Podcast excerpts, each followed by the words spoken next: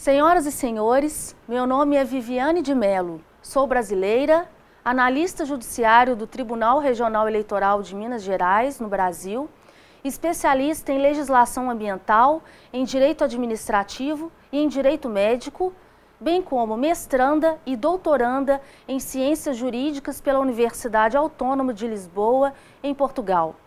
Selecionada para participar com o trabalho no primeiro Congresso Internacional de Direito, Governança e Inovação na Universidade de Santiago de Compostela, desde já registro ser uma grande honra somar em tão festejado evento.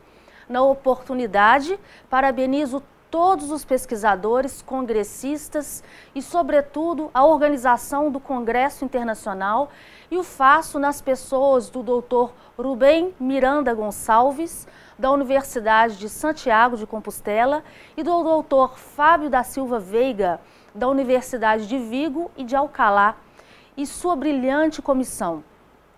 O trabalho que viemos defender intitula-se Direito Fundamental à Cultura e Registro do Patrimônio Imaterial no Brasil, uma reflexão jurídica sobre a salvaguarda pública das ações antrópicas. Na Constituição da República Federativa do Brasil de 1988, designada Constituição Cidadã, o legislador constituinte primou pelo aperfeiçoamento da cultura do país e deu aso a um plexo inclusivo de novos direitos. Pretende-se neste paper responder se o processo de registro no patrimônio material do Brasil é um instrumento de garantia da concretização da chamada Constituição Cultural e analisar a eficácia jurídica de salvaguarda dos bens culturais e materiais no Brasil. A hipótese lançada é a de que o propósito constitucional do registro é alcançado com a articulação de políticas de salvaguarda e de acesso à cultura a serem melhor exploradas a partir da adesão dos cidadãos. Adotou-se como recursos teóricos e metodológicos dedutivos a análise de legislação e documentação, bem como o levantamento bibliográfico específico.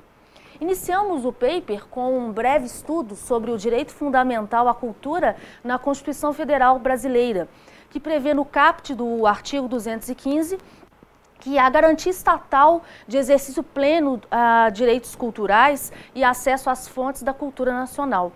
Destacamos a preocupação do Constituinte de 88 com a proteção estatal das diversas manifestações culturais populares dos povos indígenas afro-brasileiros, bem como de outros grupos que participarem do processo civilizatório nacional. Encontramos na doutrina uma conexão entre direitos culturais brasileiros e o direito ambiental, como direitos fundamentais de terceira dimensão. Nesse sentido, o doutrinador Ingo Sarlé considera ambos os direitos como resultados próprios de novas reivindicações fundamentais. No plano constitucional, o patrimônio imaterial é qualificado como identidade, ação e memória dos diferentes grupos formadores da sociedade brasileira. No Brasil, o registro do patrimônio imaterial passa por um processo extrajudicial, instruído no âmbito do Instituto do Patrimônio Histórico e Artístico Nacional, o IFAM. Findo este trâmite, os bens imateriais são registrados em livros é, os livros de registros dos saberes, nos livros de celebrações, é, das formas de expressão, dos lugares, sem prejuízo da abertura de outros livros para, é, para contemplar outras áreas da cultura. Na natureza jurídica do registro, é preventiva e, em razão da mutabilidade do bem cultural, preteriu-se a opção do tombamento, tanto que o processo de cada bem registrado é suscetível de avaliação decenal. Finalmente, estudamos a salvaguarda pública dos bens imateriais como ações que designamos antrópicas, exatamente porque são advindas da intervenção do ser humano no meio ambiente cultural. O Plano Nacional de Salvaguarda é conduzido pelo IFAM, por meio de um eixo de ações estratégicas e de recomendações a serem cumpridas com fidedignidade, fidedignidade pelos grupos e o IFAM representa um verdadeiro instrumental de apoio e fomento a fatos culturais dotados de sentidos e valores referenciados como identidade e registrados como patrimônio cultural brasileiro. Respeito, a respeito da eficácia do registro da política pública de salvaguarda dos bens materiais é, é, que são registrados no Brasil, temos a concluir que, em relação à tutela do patrimônio cultural e material, o Brasil é um país pioneiro. Em razão do Decreto-Lei 3551 de 2000, esse decreto instituiu o Programa Nacional de Patrimônio Cultural e Material no Brasil, e antes mesmo da Convenção para a Salvaguarda deste Patrimônio protagonizada no ano de 2003 no âmbito da Unesco. O registro desses bens no Brasil constitui um instrumento tecnica, tecnicamente eficiente e moderno, assim podemos dizer, para a garantia da fundamentalidade. No entanto, o trabalho de preservação não se esgota na operacionalização do registro, pois ele demanda um complexo processo pós-registral de salvaguarda dos intangíveis.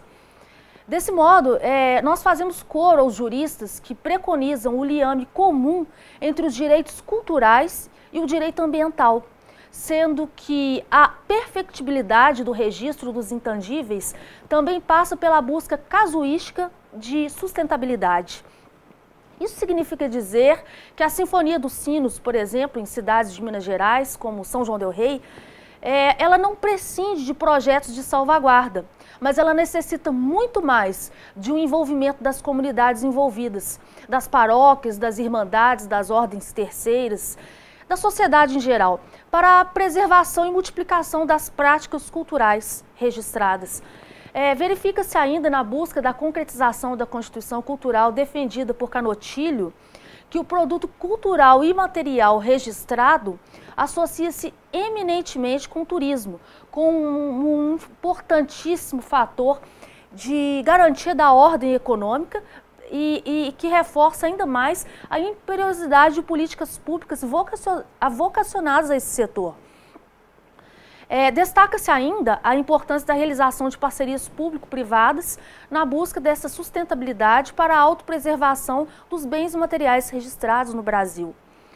Por fim, destacamos que a restrição orçamentária em, nas políticas públicas de registro e salvaguarda e algum tipo de falibilidade da intervenção é, do poder público junto aos grupos envolvidos podem ser contornados com investimentos na mediação interna, na qualificação de gestores e, sobretudo, em respostas práticas e efetivas à maior valorização e adesão dos grupos culturais envolvidos. Agradeço veementemente a oportunidade de apresentar tão importante congresso e parabenizo a douta comissão organizadora, bem como a todos os congressistas participantes. Muito obrigada.